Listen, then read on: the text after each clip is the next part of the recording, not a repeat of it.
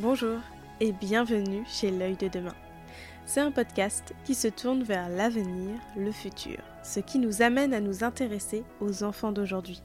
On le sait, la petite enfance est le lieu où l'adulte de demain se crée. C'est la période la plus fascinante et fondatrice pour le futur de l'enfant. Accompagner un tout petit dans cette grande aventure de la vie est un exercice complexe avec de multiples axes de travail. C'est pour cela que je décide par l'intermédiaire de ce podcast de mettre en lumière la place des professionnels de la petite enfance. Ici, ils vont nous livrer leur propre histoire, leur parcours, leurs difficultés, leurs questionnements. Ce podcast a pour but de libérer la parole des professionnels. Parlons-en aujourd'hui pour faire progresser demain, parce que nous souhaitons tous une vraie reconnaissance de nos métiers et des moyens supplémentaires. Je vous souhaite à toutes et à tous une agréable écoute.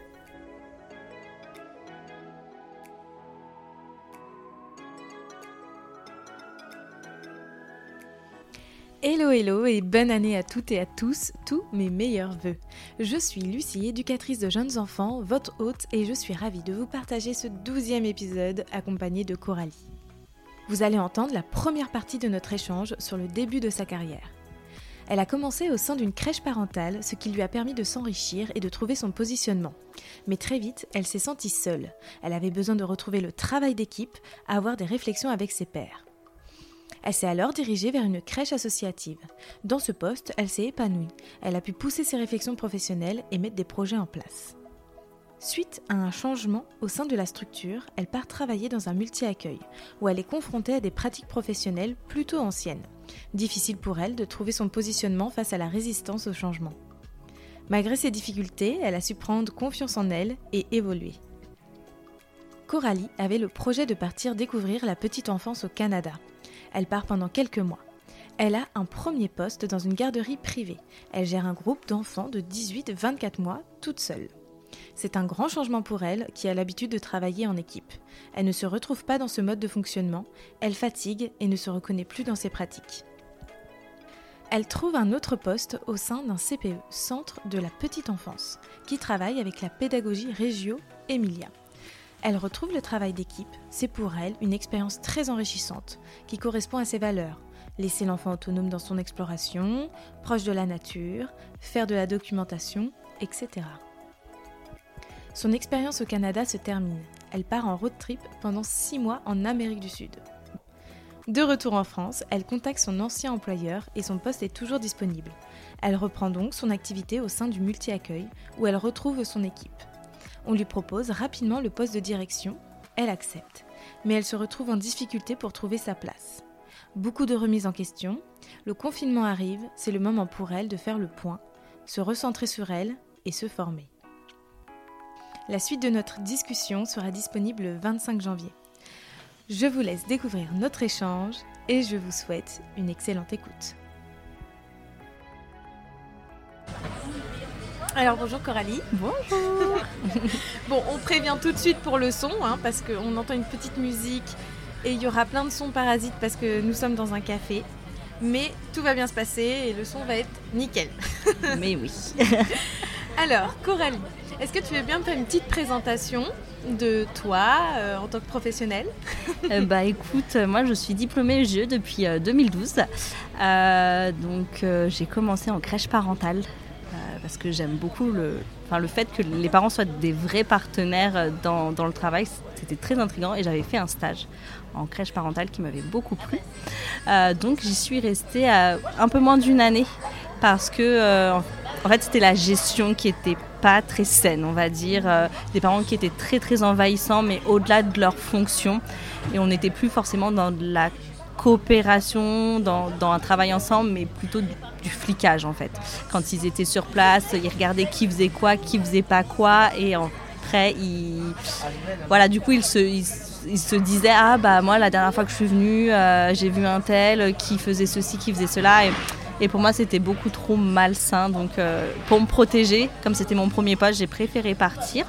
Et je me suis aussi rendu compte que bah, j'étais la seule éducatrice de jeunes enfants et qu'en sortie d'école, euh, bah, j'avais encore besoin d'échanger avec des pères pour pouvoir euh, bah, encore bah, m'enrichir, être sûr de, mon positionnement, me remettre en question. Et c'est vrai que se retrouver seule de suite, euh, voilà, trop, voilà, trop compliqué. je me sentais un peu voilà, trop seule dans mon poste. Donc après, j'ai cherché une plus grosse structure, alors qu'à la base j'étais un peu petite. plus petite structure. mais bon, il faut dire que quand tu cherches petite structure, bah, souvent il n'y a qu'une éducatrice de jeunes enfants. Euh, donc là, j'ai cherché un peu plus gros. Je suis tombée dans une crèche associative de 70 places, mais, euh, mais en vrai, euh, bien, bien penser la structure. C'était sur étage, mais un jardin immense, une salle de motricité, une terrasse pour l'étage au-dessus, une salle de jeu d'eau, une salle de... En fait, il y avait beaucoup d'enfants, mais tout était fait bien pour pensé. bien penser pour qu'on puisse les séparer et pas agglutiner les uns sur les autres. Et du coup, je me suis dit, bah ok, enfin bingo, euh, euh, je pense qu'on peut faire du bon travail ici. Effectivement, bah, on était donc moi plus trois autres, enfin deux autres GE terrain et la directrice GE. Donc là, je me retrouvais avec trois EGE et, euh, et j'ai grandi. En fait, j'y suis restée deux ans et demi, presque trois même, et ça m'a permis de grandir et de finalement savoir qui je voulais être comme professionnelle. Parce que on sort de l'école, on est novice en réalité. Bah on, a encore plein de choses à se découvrir sur nous. Ok, on a fait un mémoire à finalité où on doit se positionner, mais entre la théorie et la pratique, euh, il y a un monde. Et, euh, voilà, et j'ai vraiment, c'était une très très belle expérience. Ah vraiment. c'est sûr que pour les premiers postes, l'école te porte des, bases. Il t'apporte des bases, mais après, euh, c'est par l'expérience que tu grandis et que tu euh, crées la professionnelle que tu veux Exactement. Et surtout en rencontrant d'autres personnes que tu continues à observer en fait dans leur intervention, dans leur management d'équipe, dans leur façon de faire. Et j'avais encore besoin de, bah, de tout ça euh, pour me rassurer peut-être, mais en tout cas pour, pour grandir. Et donc j'y suis restée deux ans et demi. Bon, après, euh, on a eu un agrément encore plus important, il y a eu des travaux, donc on a perdu la salle de motricité, la terrasse. Euh, tout ce pourquoi en fait j'avais plus ou moins signé, euh, je trouvais que voilà, on allait vraiment dans le rendement et ça me correspondait plus. Donc voilà, j'ai préféré partir et là je me sentais capable de reprendre une plus petite structure où je pouvais être seule éducatrice. Et donc bah voilà, j'ai été dans un multi-accueil mais 16 places. ouais, 16-18 places. Euh, donc euh, vraiment euh, l'idéal. et c'était en fait une ouverture entre guillemets, je dis entre guillemets parce que en fait c'était une DSP, délégation de service public. Donc c'est la, la, ville qui déléguait sa crèche à une entreprise. Et du coup, bah, c'était la première crèche de l'entreprise et donc l'ouverture pour l'entreprise en tout cas sur cette crèche, mais il y avait quand même trois professionnels qui restaient de la mairie et trois autres qui venaient de l'extérieur comme moi et deux CAP. Euh, et, donc c'était entre guillemets une ouverture de crèche, mais en tout cas c'était la première crèche de l'entreprise en délégation de service public. Donc une belle aventure. Euh, donc là j'étais euh, voilà avec qui était la directrice était infirmière, donc vraiment pas du tout le côté pédagogique. Donc elle m'attendait vraiment pour bah, pour qu'on construise ça ensemble, d'une grande écoute, vraiment dans l'envie qu'on travaille ensemble tout ça.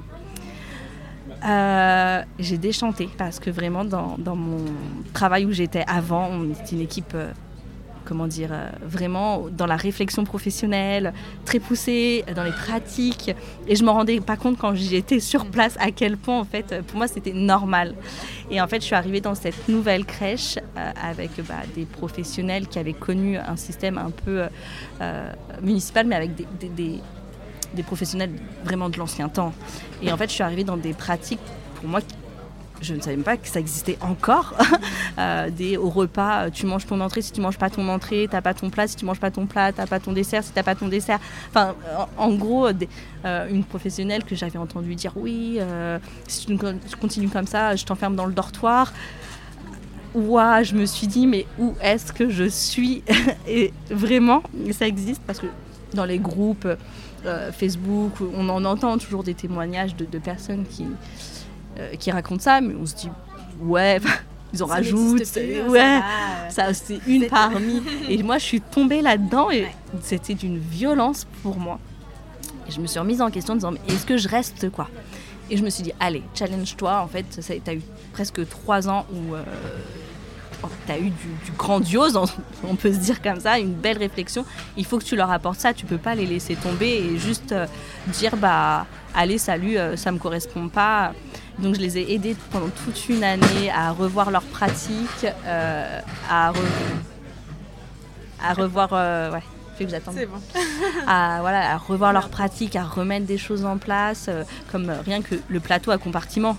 Ça nous paraît basique, mais non, en fait, c'est résistance plus plus. J'ai dû travailler, expliquer l'intérêt, parce que elle, dans les codes sociaux, fallait manger euh, dans l'ordre et, et le fait qu'un enfant puisse euh, manger dans l'ordre qu'il veut, bah non, en fait, c'est-à-dire qu'on qu'on leur apprenait des, des mauvaises habitudes entre guillemets.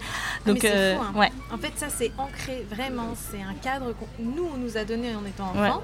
Mais, et alors, même, imaginons, imaginons, ça a un impact euh, sur son repas quand il sera adulte. Et s'il mange un jour son dessert avant son, avant son plat, qu'est-ce que ça va changer? Euh, non, non. Non, mais ça va rien changer. C'est ça, ça, ça Ah, change pas l'ordre du monde de Non. manger son yaourt au chocolat avant ses concombres. Enfin, à la rigueur, on s'en fiche, quoi. Mais, euh, mais c'est vrai que du coup, voilà, plein, j'ai dû travailler sur plein de représentations. Mais le plus dur, finalement, c'est que eh ben, quand tu, tu touches à ça, c'est que tu touches à l'éducation que les professionnels ont eue. Donc, c'est-à-dire que tu es en train de déconstruire leur éducation. Et ça, c'est très dur, finalement, pour elles, parce que limite, tu es en train de leur dire. euh, bah, vos parents vous ont mal éduqué, alors que voilà, faut faire attention aux mots qu'on dit, parce que je dis non, c'est pas ça, c'est que nous, on n'est pas les parents de ces enfants et on ne doit pas se positionner en tant que tel, on ne doit pas les éduquer, on doit les ouvrir, enfin voilà, tout le discours et tout. Mais finalement, beaucoup, beaucoup de résistance au changement euh, dans cette première année. Mais franchement, quand je vois au mois de juin où on en était, je me suis dit waouh, euh, ça n'a pas été du travail pour rien, quoi. Trop bien. euh, Ça, bah, ça a dû te donner confiance Ouais. aussi. c'est ça, et ben, en se disant voilà, faut être patient, on peut pas avoir tout du premier coup, on peut pas, euh, oui, des fois on essuie des échecs, euh, ou euh, des fois on pense avoir réussi et trois semaines après tout se recasse la figure. tu dis waouh, parce que juste t'as été absente deux jours et que du coup, bah, en deux jours tout le monde a repris ses mauvaises habitudes et là tu Et ça, dis c'est dur. ça c'est très Mm. dur à encaisser, mais ça veut dire que finalement je le prenais pas pour moi, c'est que je me dis, bah, en fait elles ont pas compris pourquoi elles le faisaient. Mm. Et tant qu'elles voilà, tant qu'elles n'avaient pas compris pourquoi elles le faisaient et qu'elles le faisaient parce que j'étais là, c'est que finalement, j'avais pas encore réussi ma mission. Donc, euh, c'est aussi se remettre en question, quoi. Donc, euh, non, c'est très, c'était très intéressant. Euh, après, j'ai eu l'opportunité, en fait, j'ai eu mon visa, mon PVT, programme vacances-travail, Ouais. et euh, j'ai pu partir au Canada. Génial. Donc, ah, mais euh, je savais pas, c'est trop bien. ouais, j'ai pu partir au Canada. Euh, donc ça, on est sur le euh, septembre 2016, Ok. en- pour donner un peu une temporalité. Ouais, ouais. Donc septembre 2016, euh, je suis partie au Canada pour bah, travailler en fait. Parce Dans la en- petite enfance. Dans la petite enfance évidemment, parce qu'on entend tellement de belles choses sur le Canada. Euh, moi j'ai fait mon mémoire sur l'estime de soi du jeune enfant dans les apprentissages scolaires, euh, à savoir que du coup tout... les- Ouais, c'était parce que j'ai fait mon stage long dans une école euh, à pédagogie active. D'accord. Donc euh, voilà, c'était très, très intéressant. Donc j'ai fait mon sujet de mémoire dessus. Et tous mes auteurs finalement étaient euh, issus de recherches canadiennes, très très peu de livres français. Alors là, ça commence à émerger, je trouve. On commence à considérer. euh, Mais moi, quand j'en parlais même à mon tuteur de mémoire, qui me disait Mais tu fonces droit dans le mur, l'estime de soi du jeune enfant, c'est pas avant 7-8 ans, une fois qu'ils ont qu'il a euh, davantage la conscience de lui, quoi, entre guillemets. Donc même avec mon tuteur de mémoire, ça a été très frontal pendant, et j'ai quand même maintenu mon cap Ouais, contre vents et marées. C'est ça. voir. Exactement. Et, euh, et même après, bon, pour, euh, pour la petite histoire, même quand mon oral de mémoire, ça n'a pas été absolument mal reçu, hein, mon mémoire, enfin, je me suis retrouvée face à un jury pas du tout réceptif. euh, ouais, ouais, ouais. Mais c'était il y a, du coup, il y a 10 ans, quoi.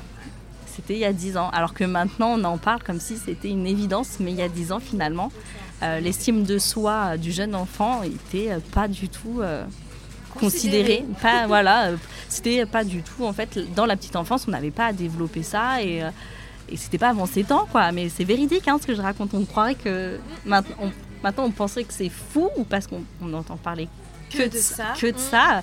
Écouter les émotions, tout ça, machin. Mais euh, franchement, il y a 10 ans de ça, c'était pas une évidence pour tout le monde. Une pionnière. Une pionnière de. Une pionnière. Je sais pas si je suis une pionnière, mais en tout cas, euh, c'est un sujet qui m'anime depuis très longtemps. Quoi. Donc bon, du coup, ayant fait, on reprend le train, parce que du coup on a, voilà, on a sauté des wagons, mais en tout cas, comme j'avais fait voilà, mon mémoire sur ça et que j'avais lu beaucoup d'auteurs canadiens, des recherches canadiennes, je me suis dit, mais il faut que j'y aille, quoi. ils sont en avance sur nous je vais y aller. Donc euh, voilà, je, mais je voulais quand même avoir trois ans d'expérience en France. Je voulais, c'est bête, hein, mais je me suis dit, il faut que je fasse valoir mon diplôme en France avant de partir euh, à, l'étranger. Bah, pour avoir ton petit bagage d'expérience et euh, d'avoir aussi de la matière pour peut-être comparer aussi, voir les mm. différentes pratiques qui existent Exactement. d'un continent à l'autre. Exactement. Je, voilà, j'avais besoin de, me construire en tant qu'éducatrice en France pour après partir sereinement. Donc me voilà partie là au Canada. J'ai trouvé un poste en 24 heures. Euh, ah voilà. oui, oui. Tout le monde me disait mais t'es folle, tu lances un travail, t'as un CDI, t'as une situation stable. Qu'est-ce que tu pars euh, dans l'inconnu, tu sais pas si tu vas, tu vas trouver un travail. Mais après, j'avais fait toutes les démarches, j'avais fait toutes mes visites euh, médicales, médicaux, médicales, médicales, toutes mes visites médicales. J'avais fait euh, valoir mon, diplôme français au Canada, parce qu'il faut savoir qu'en tant qu'éducatrice de jeunes enfants, on a une équivalence canadienne pour pouvoir être considérée comme euh, bah, éducatrice diplômée là-bas, quoi, être euh, embauchée en tant que telle. Donc en fait finalement, comme j'avais fait toutes ces démarches, ça a été quand même facile. Mais c'était sur dossier du coup? Euh, le PVT Oui. Alors, euh, moi, le PVT, c'était au clic il y a, en, 2016. du coup, c'était les premiers, euh, premières personnes qui cliquaient pour s'inscrire qui étaient pris. C'était pas comme maintenant. Maintenant, c'est un autre processus. J'avoue que j'ai pas suivi. Mais en tout cas, je sais que maintenant, c'est un autre processus. Mais je crois il, pioche en fait les personnes qui. Oui, je pense selon les besoins. C'est vraiment. Ouais, je, je crois qu'il y a une il n'y a plus de sélection vraiment sur les dossiers. C'est, euh, euh, ben non, maintenant, moi maintenant c'est plus sur dossier. Hein. C'était pas sur dossier déjà en 2016. Hein. C'est en, gros, euh, je te dis n'importe quoi. mardi 15h, ils ouvrent les places. Et bah mardi 15h, il fallait que tu ça cliques. Laisse la chance à tout le monde. C'est ça. sauf que souvent 15h une, tu avais déjà tout pris quoi. Et moi j'étais sur liste d'attente jusqu'au dernier moment du, repro, euh, du repiochage. Ouais. ça doit être. Euh, c'est ça. Et, euh, et du coup, à 24 heures près, 24 heures près bah, je sautais. quoi. Oh et là, j'ai reçu le mail en disant Vous avez été prise. Waouh, genre.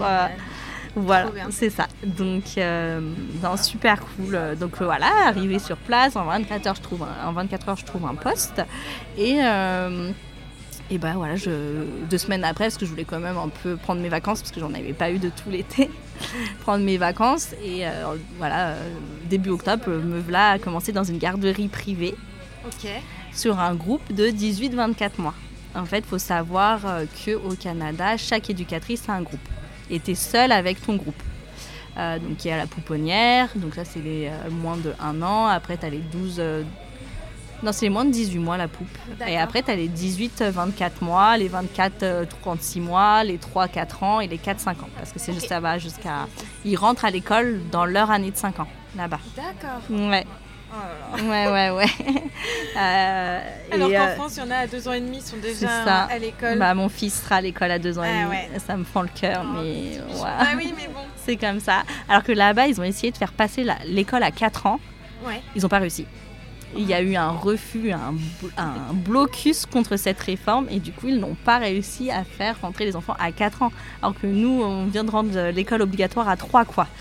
Euh, voilà, on n'est pas dans le même mouvement de, ah, de philosophie. Euh, donc, euh, me voilà sur mon groupe de 18-24 mois. Donc, six, petits, six petits chats avec moi, toute seule, toute la journée. Ça, ça doit changer aussi. Hein. J'étais dépaysée. Un peu impressionnant quand même. Total. Alors, impressionnant, pas forcément. Mais là, tu te dis comment je vais m'organiser toute la journée avec ce groupe d'enfants où il faut que tu changes la couche de tous les enfants, que tu les fasses manger, que tu les fasses dormir, que tu les... Et en plus là-bas, il faut savoir qu'il faut sortir à chaque jour. Euh, il faut faire au moins une sortie. Quoi. Une sortie, au jardin ou euh, prendre une marche. Mais en tout cas, il faut sortir, euh, habiller 6 enfants de 18-24 mois. Au Canada, donc au Canada. plus de couches que c'est ça. Moi, c'est ça quand il fait froid, bah en fait t'as habillé le premier, t'as habillé le dernier, que le premier s'est déshabillé parce qu'en fait il avait trop chaud, tu vois, il a sa botte, elle est à l'autre bout du couloir. T'es là, tu fais ok, on respire les gars, on respire. et euh, bon, tu te retrouves dans des situations un peu euh, waouh. Mm. Et on va être honnête, euh, moi ça m'a beaucoup perturbé en fait de travailler seule. C'est là où je me suis rendu compte que non, j'étais une pro travail d'équipe. J'ai vu aussi des pratiques qui m'ont pas plu. Et en fait, je me suis rendu compte qu'ils ont beaucoup de recherches, ils ont beaucoup de théories, mais qu'en fait, la théorie ne va pas jusqu'au Jusqu'au terrain. Jusqu'au terrain. Mm. Euh, et, j'ai vu des choses, waouh, enfin, euh, parce qu'en fait, euh, j'avais, on va dire que j'ai, dans l'enceinte, j'avais ma salle. Et dans ma salle, en gros, c'est des baies vitrées. Et donc, de chaque côté, j'avais, je voyais. Et en fait, on, s'en aide parce que tu as envie d'aller aux toilettes tu tapes au carreau de, de, la, collègue en disant bah, je vais aux toilettes, est-ce que tu peux jeter un coup d'œil à mon groupe quoi? Parce que sinon tu vas quand aux toilettes? Et Surtout que tu fais 9 heures, c'est des journées de 9 heures donc euh, à un moment donné il faut pouvoir. Euh, on est humain. Voilà, on a des besoins. et, donc du coup voilà, et donc on se regarde. Et c'est vrai que des fois à travers la fenêtre, je voyais la professionnelle. Waouh, enfin c'était pas très bien, bienveillant. Et c'est vrai que finalement, je vais, pour être transparente, c'est que arrivé jeudi, euh, fin de journée, bah, à un moment donné, avec ton groupe de 18-24 mois, moi, j'en arrivais à avoir des attitudes qui n'étaient pas bienveillantes. Parce que bah, euh, l'enfant qui mord depuis lundi et que bah, tu es toujours occupé à quelque chose avec un groupe de 18-24 mois, et ben à un moment donné, c'est ça, 6, c'est ça. Et, du coup, bah, tu en arrives à en prendre un, on dit bah, maintenant tu t'assois. Enfin, et je me reconnaissais plus. Et je me dis non, en fait, c'est pas, c'est pas moi, je suis pas cette éducatrice ou, bah, quand tu gères le repas euh, de 18-24 mois, sauf que 18-24 mois, ça c'est pas encore forcément rester bien assis bah, à table pour manger. Bah ça se lève, ça se truc. Et qu'à un moment donné, en fait, juste tu craques parce que bah, euh, tu peux pas quitter la table pour en remettre un toujours parce que les autres, bah, forcément, ils renversent leur assiette. Enfin, 18-24 mois, quoi, on connaît tous le verre par terre, le truc, le machin. Et donc, eh ben, à un moment donné, j'en avais des paroles et, des, gestes que je, ne me reconnaissais pas. Et je me suis dit, oula, stop, stop, stop. Il faut que tu t'arrêtes, trouve-toi un autre travail au Canada où tu n'es pas seul. Mais là, je trouve que ton, ton retour d'expérience est hyper intéressant parce que justement, on valorise du coup tout le temps le Canada, le Canada, mais au final, comme quoi il y a certaines euh, pratiques, un certain fonctionnement qui ne peut pas non plus matcher avec euh, l'accueil du jeune enfant. Par exemple, effectivement, moi aussi, je pense que euh, je, serais plutôt de ton avis en, étant tout le temps seule, toute la journée, enfin 8 heures avec 6 enfants de 18-24 mois, forcément, tu es obligé de, de, vriller à un moment donné. C'est ça. pas possible. C'est ça. Et c'est ça. Et... d'un soutien d'une autre personne. Six enfants, c'est quand même. Euh, ouais. C'est pas un groupe de quatre, quoi. C'est ça. C'est ça. Et euh, mais après, je parle avec des Françaises qui sont au Canada. Et puis j'ai rencontré en fait des Françaises. Euh, on avait créé un petit groupe sur Facebook là pour se rencontrer. et on se rencontrait une fois tous les mois ou en tout cas assez régulièrement. On se faisait des brunchs. Et le constat était quand même globalement pareil. En fait, quand tu arrives, tu es quand même euh, waouh. il faut se déconstruire en fait. Il faut se déconstruire parce que c'est à l'opposé de ce que nous, on nous apprend dans la gestion du groupe. Et, puis, c'est. C'est mon groupe, c'est cette appartenance forte pendant un an en fait, et il n'y a pas forcément d'entraide entre elles, euh, parce qu'à un moment donné j'ai dû partager ce qu'on appelle le local, donc euh, il y a eu des travaux dans cette structure, et donc pendant quelques mois j'ai dû partager le local d'une autre éducatrice. Et en fait, carrément, euh, quand la, directrice nous a annoncé ça, euh, tout de suite, a dit, mais du coup, il faut diviser la salle en deux. Au lieu de dire, en plus, elle, elle avait les 24-36 mois, donc juste la tranche au-dessus de moi. Donc, euh, on peut les faire cohabiter, hein, clairement. enfin, voilà, du multi chez nous, quoi.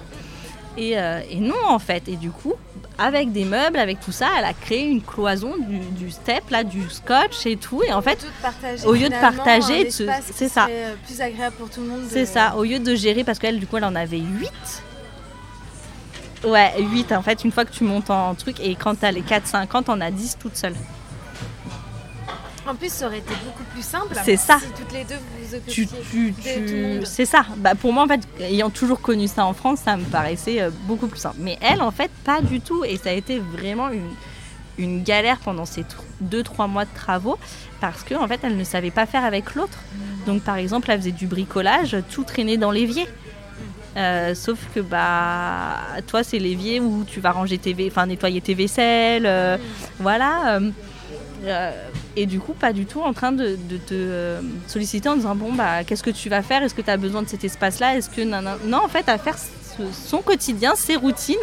Et toi, tu t'adaptes quoi ou mais en tout cas, et donc ça a été compliqué quand même de alors qu'en France, c'est vraiment le point fort, le travail en équipe. Pour le coup, c'est un euh, point fort, le travail en équipe.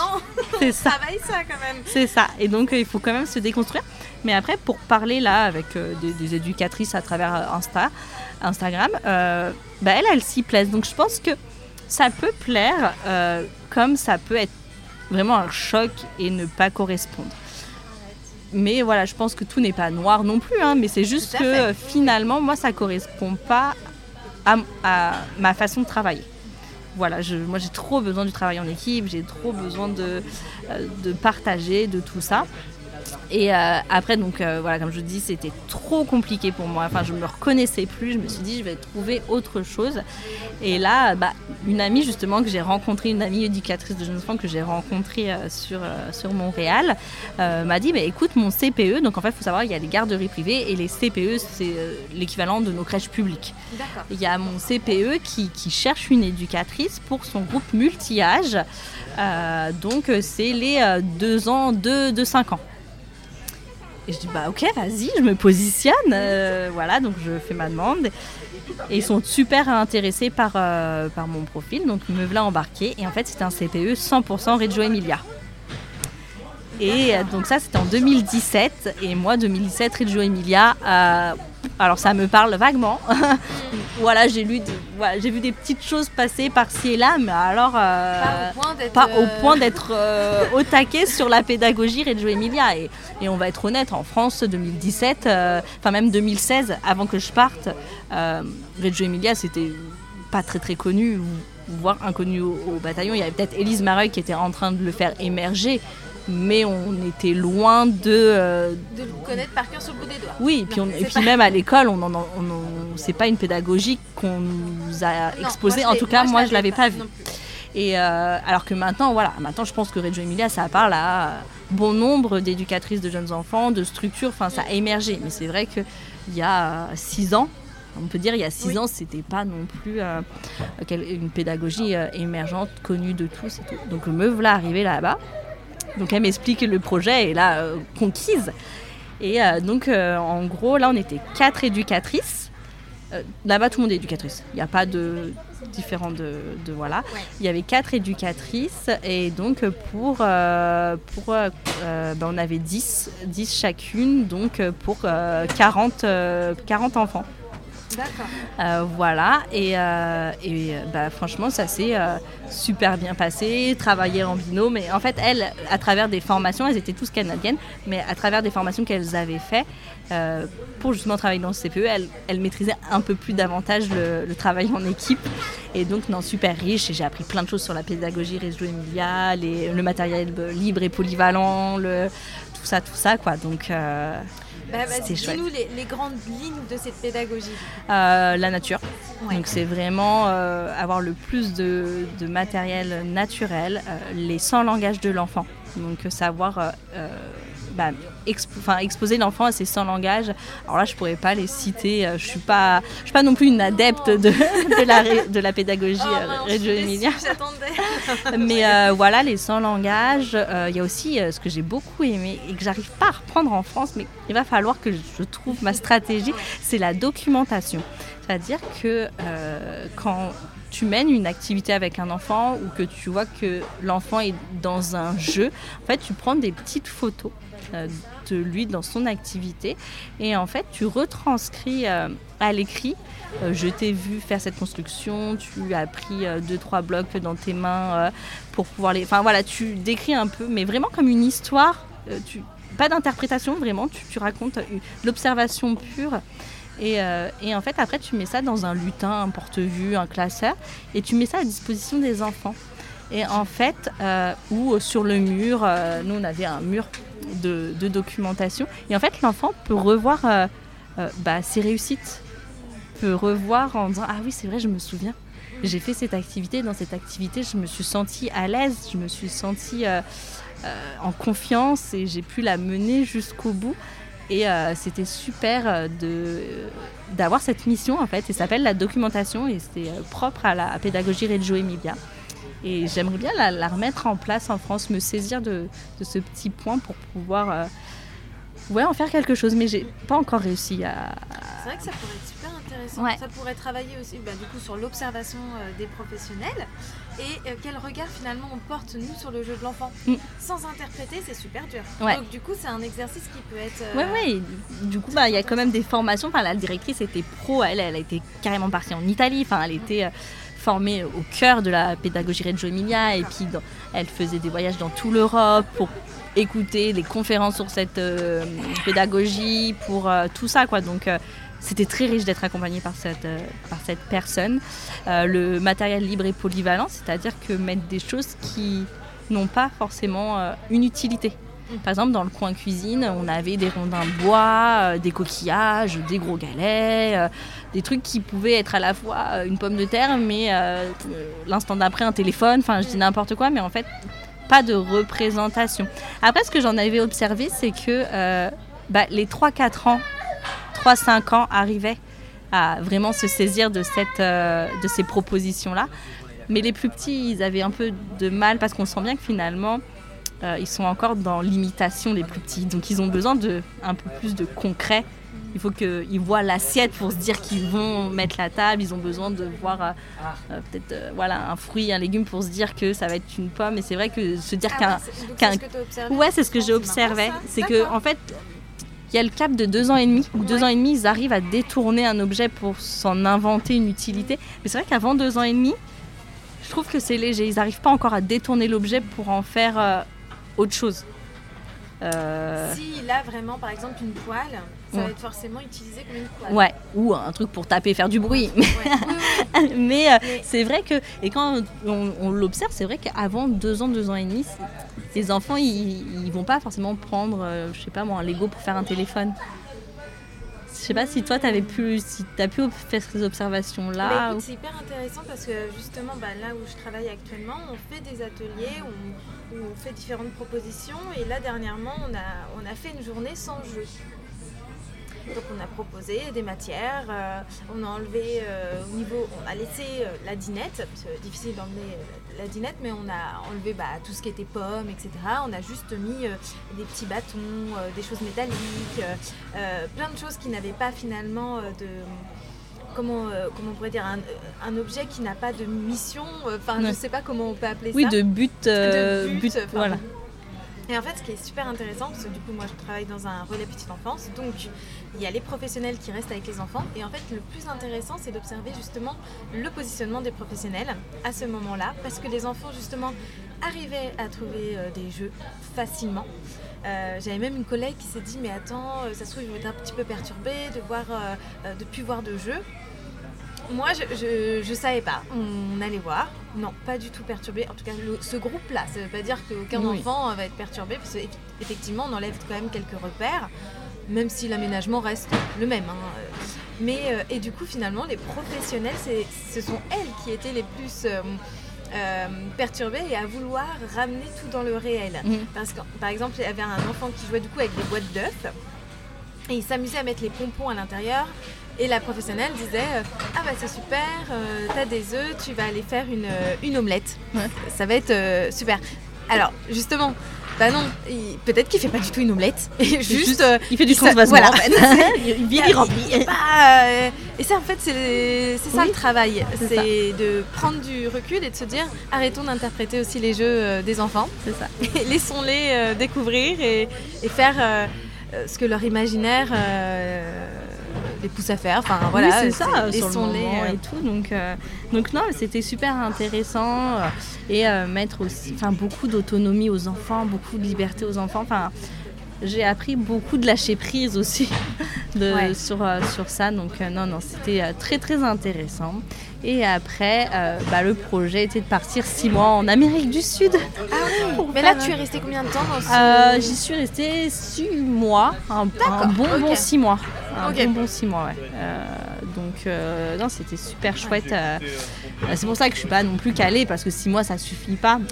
Ouais, mais, Mais j'ai vu un Ouais. bel aperçu, en tout cas. Ouais, un bon six mois, j'y suis restée, c'est chouette. C'est très chouette. Oui, je crois que c'était du mois de mai au mois de janvier, donc tu D'accord, ouais. un bon six mois.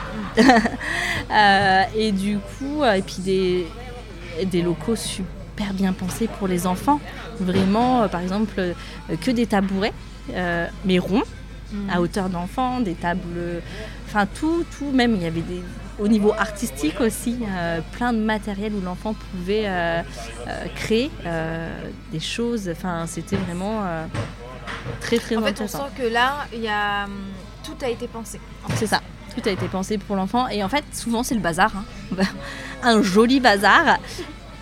Mais en fait, as ce lâcher prise en disant, bah, c'est pas grave. En fait, euh, l'enfant euh, crée, l'enfant s'éveille. euh, et puis, le bazar laissé par euh, un tel va être saisi par un autre qui va finalement con- continuer euh, ce que l'autre avait euh, commencé. Et, euh, et finalement, au fil de la matinée, au fil de l'après-midi, bah. euh, les choses se transforment et tout, donc non, Elle non, se déplace. elle se déplace et tout. Et franchement, c'était c'était chouette, mais ça m'a demandé quand même beaucoup de lâcher prise, beaucoup de prise de recul, beaucoup. Enfin, c'était très intéressant.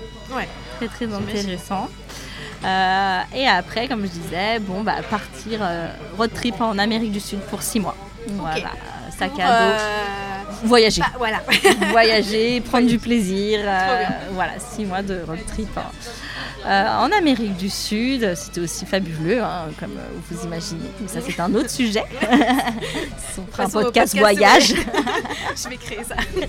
Euh, et après, bah, je reviens en France. Enfin, je prépare un peu mon retour en France quand même. Euh, parce que le but, c'était pas de s'installer au Canada. Quand euh, je suis partie avec mon conjoint, euh, c'était clair en fait. On avait notre visa de deux ans et on restait deux ans. Pas, on voulait pas y rester. euh, donc, euh, on avait une échéance où vraiment, s'il y avait quelque chose qui nous aurait fait changer d'avis, mais on n'était pas fait pour euh, voilà, demander une résidence ou quoi. Et euh, bah, en fait, je recontacte mon employeur que j'avais quitté en 2016 en lui demandant si je savais qu'il avait ouvert de nouvelles crèches. Donc, en lui demandant si bah, il y avait de la place dans une de ces crèches qu'il avait ouvertes. Et là, il me dit bah écoute, ton poste est toujours pas pourvu. Donc, du coup, me voilà que je pouvais récupérer mon poste. Incroyable. C'est incroyable.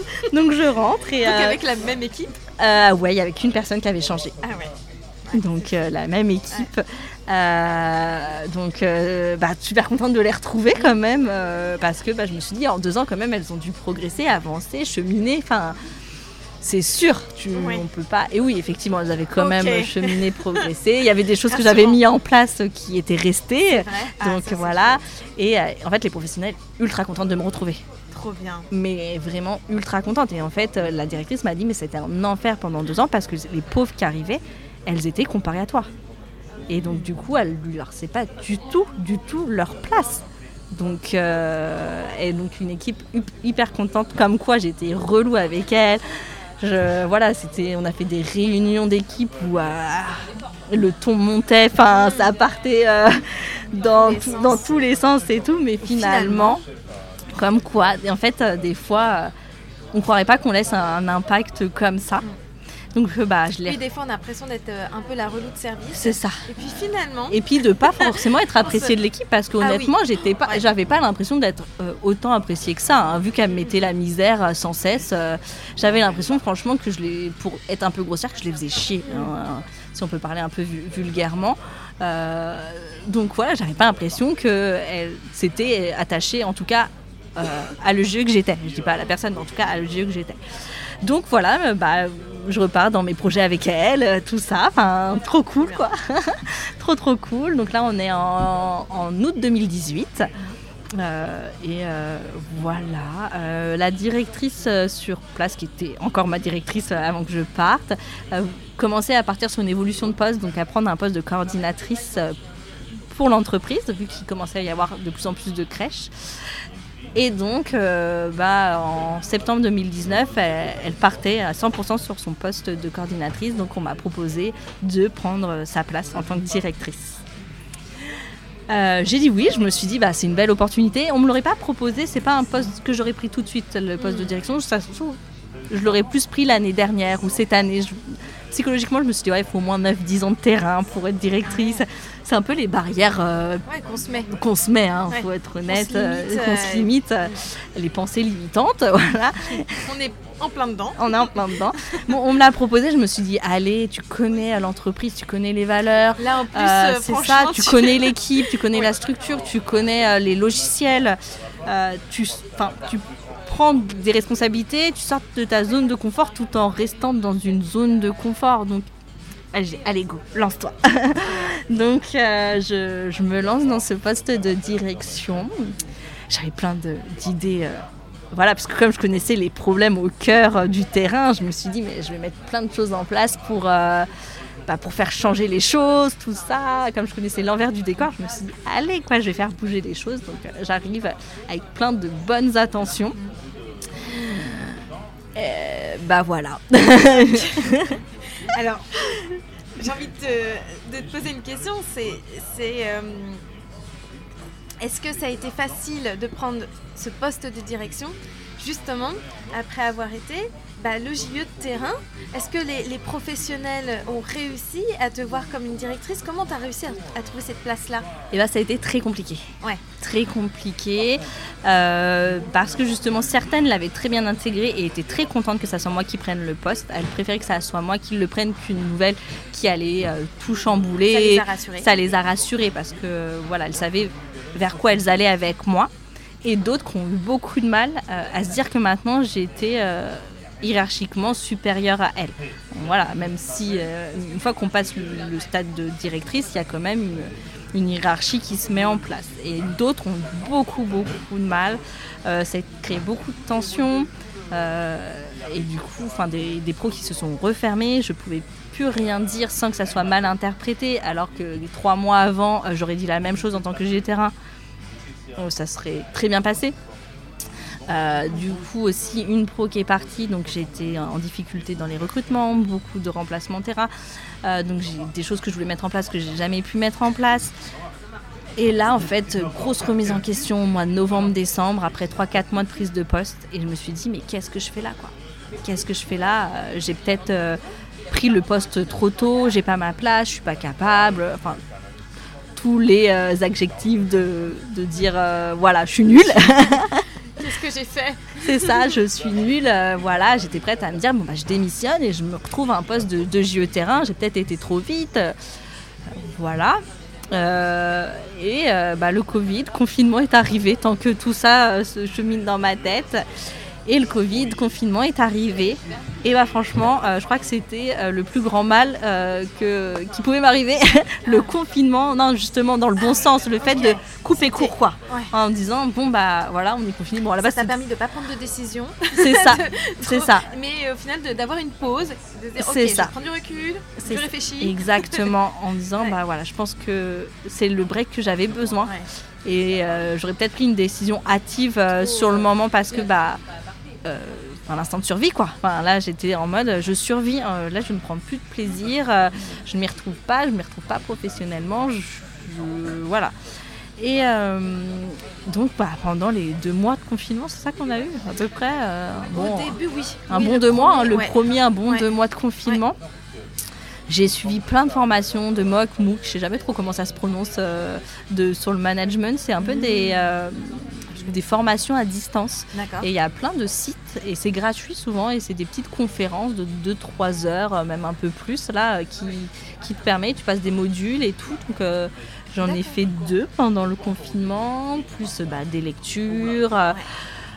écouter des podcasts de développement personnel. Enfin, j'ai vraiment pris le temps de me recentrer sur moi-même et bah, ce que j'ai envie, ce que j'ai pas envie, ce que je veux, ce que je veux pas, qui je suis, qui je suis pas me retrouver. Quoi. Je pense que justement le confinement a permis euh, mm. de faire une, introspection pour pas mal de personnes. C'est ça, et bah, et bah j'ai saisi cette opportunité d'introspection et, euh, et, finalement quand, je me suis dit non en fait j'aime trop la petite enfance. Donc déjà je ne quitterai pas la petite enfance parce qu'à un moment donné c'était même la question en bah disant euh, je vais aller vendre du pain dans une boulangerie. Au moins me foutre à la paix. C'est ça. Euh, mais voilà et du coup je dis non déjà je ne vais pas quitter la petite enfance. Euh, je vais je vais continuer. Sauf que non effectivement je veux pas continuer dans cette structure où je trouve que voilà, il fait entre deux chaises là. Et, j'ai envie de faire mes preuves de directrice dans une autre structure avec des personnes qui me connaissent pas en fait. On part à zéro ou finalement, bah, comme elles me connaissaient, il y en a qui avaient des très grosses attentes de ma part et d'autres qui du coup me testaient, etc. Donc en fait c'était et, elle, ne me laissait pas forcément le temps de me construire en tant que, directrice, en fait.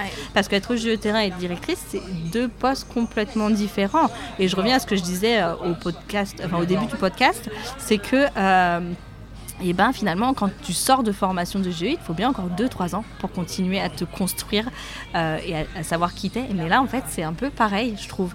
Quand tu arrives sur ce poste de directrice, il faut déjà que tu déconstruises plus ou moins le jeu de terrain que tu étais et euh, que tu prennes voilà le petit sac à dos là de directrice, la casquette de directrice et que euh, et que tu te construises avec quelle directrice tu veux être, quel genre de management tu veux appliquer, comment tu veux euh, mener ton équipe et c'est un autre cheminement, c'est une autre réflexion, c'est d'autres problématiques. Et, euh, et voilà, donc euh, même là, 2022, bon, j'ai une coupure parce que j'ai eu un enfant entre temps.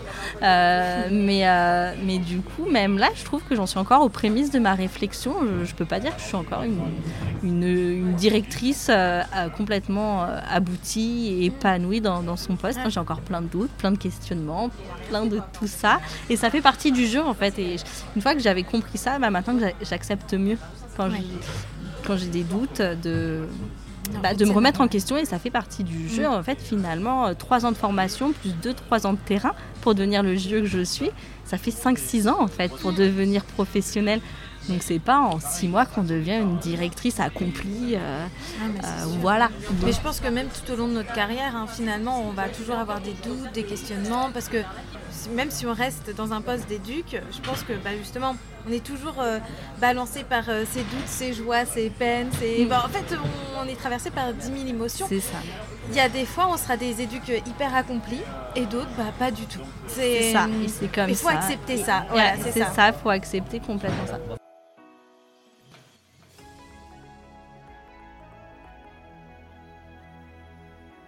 Clap de fin pour ce douzième épisode accompagné de Coralie. J'espère que la conversation vous aura plu et vous aura inspiré. Si c'est le cas, n'hésitez pas à partager l'épisode. Je vous remercie pour votre écoute et la suite de notre échange sera disponible le 25 janvier. À bientôt! Ciao